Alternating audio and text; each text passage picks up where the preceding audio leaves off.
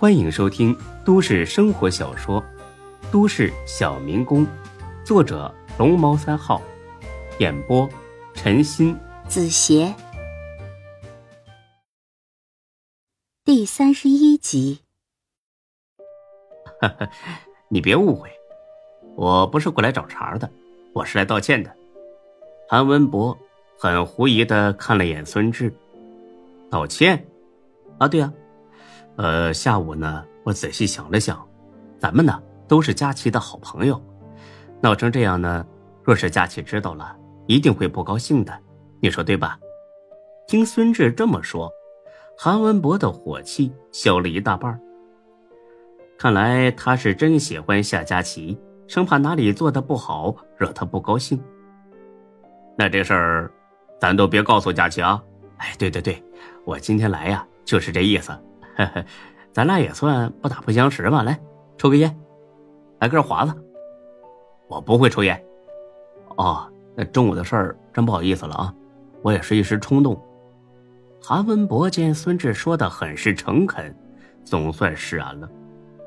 只要你不打佳琪的主意，我以后绝对不再找你的麻烦。怎么，你喜欢他？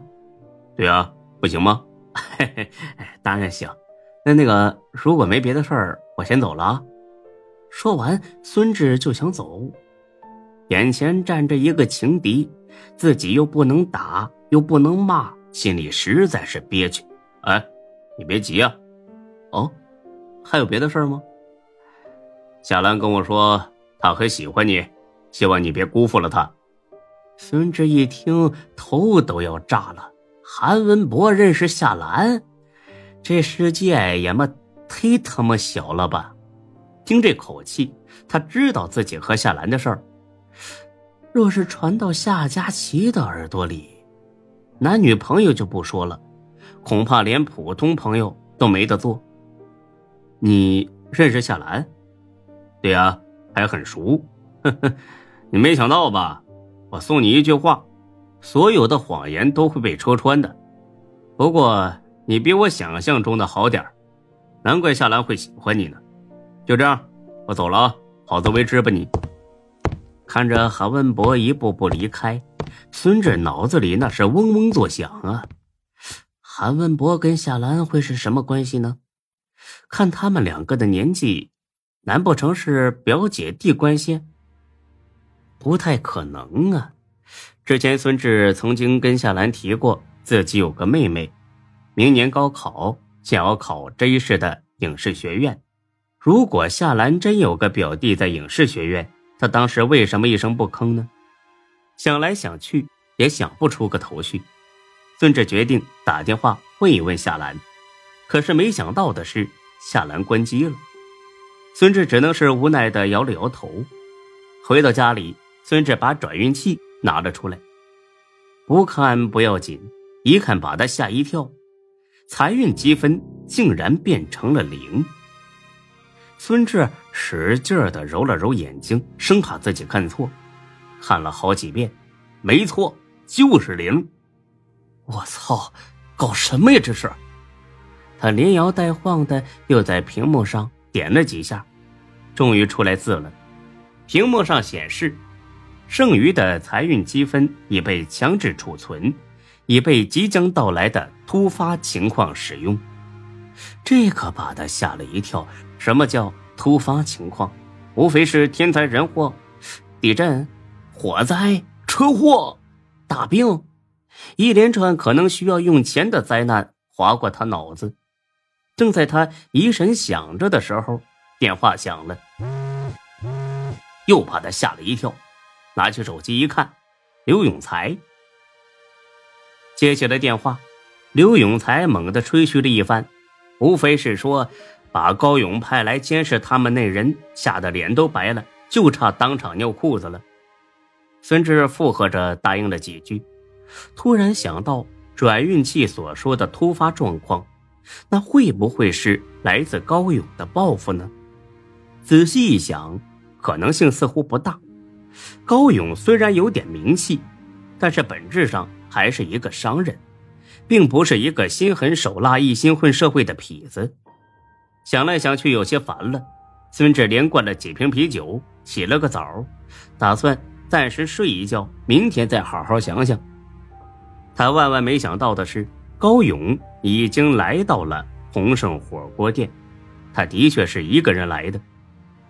来的时候，店里边已经人满了，刘丹、李欢还有两个服务员忙的是不亦乐乎。刘永才呢，也在忙着给别的顾客添水。因此，当他看到高勇的时候，只是客气的说：“哎，已经满座了。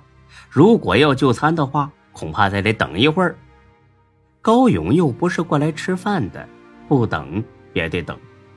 他自己搬了个凳子，就在前台旁边坐了下去。这一坐不要紧呐，让李欢给看到了。李欢前几天才见过他，因此马上就认出来了。他急忙的把刘永才拖到了后厨。刚来的时候，刘永才呀不待见他，但他一直勤勤恳恳的干活，对刘永才呢又是客客气气的，因此这才没几天的功夫，他俩呀。也成了好哥们了。哎呀，怎么了，欢子？这厨房里忙得过来呀？咱们呢，还是去外面招呼吧啊！哎，才哥，高勇来了。哎呀，你朋友啊，来就来呗，给他打折送几个菜不就行了吗？这种小事，你说……说到一半，他才反应过来，哥，谁谁谁？高高高勇？哪个高勇啊？还有哪个？摇头路那个大哥，刘永才脚底一滑，差点没摔倒。完了，这是过来寻仇来了呀！快报警啊！说着，他就要打电话，电话还没拨上号呢，他又停了下来，因为他发现李欢正很不理解的看着自己。刘永才恍然大悟了：他妈的，老子可是武装毒贩呐！差点就在李欢面前露馅了，因为孙志说过，暂时不能把真实身份告诉李欢。刘永才哈哈笑了两声，把手里用来添水的壶一扔：“他妈的，干了几天火锅店，忘了自己老本行了。高勇是吧？没事这种小混混，在咱们面前就是个屁。走去会会他。”等他俩出来，恰好有一桌客人刚走，高勇呢已经过去坐下了，他也认出了李欢，哈哈，小兄弟啊，咱们又见面了。李欢呢很敷衍的点了点头，算是回应。刘永才拿着自己喝水用的陶瓷缸子，很大爷的坐在了高勇的对面。呃，高大哥是吧？认识一下，我是小刘，啊，呵呵，你好，我是过来找孙老弟的，麻烦你转告他一声。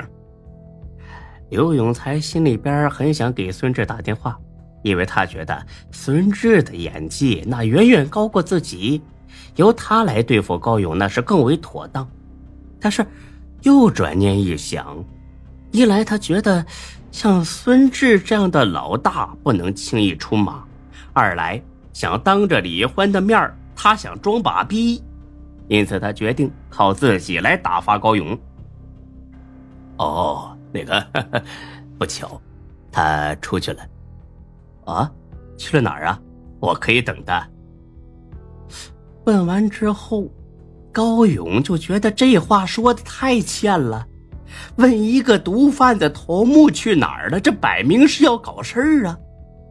刘永才轻笑一声，端起缸子喝了口水。谁知道吧，志哥呀，整天那是神龙见首不见尾。呃，兴许是缅甸，呃，兴许是越南，啊，也许是香港、澳门啥的，哎，又或许没准找你去了呢。刘永才这话是半开玩笑。半恐吓，说的是滴水不漏。高勇不愧是见过世面，听完之后很淡定的点了点头。哈哈，呃，那也对，那个有点事儿啊，那跟那个刘老弟商量一下，行不？他说这话呀，无非就是想知道刘永才的地位如何。如果他是孙志的心腹，和他说自然可以；如果他只是个小喽啰，说了也是白说。本集播讲完毕，谢谢您的收听，欢迎关注主播更多作品。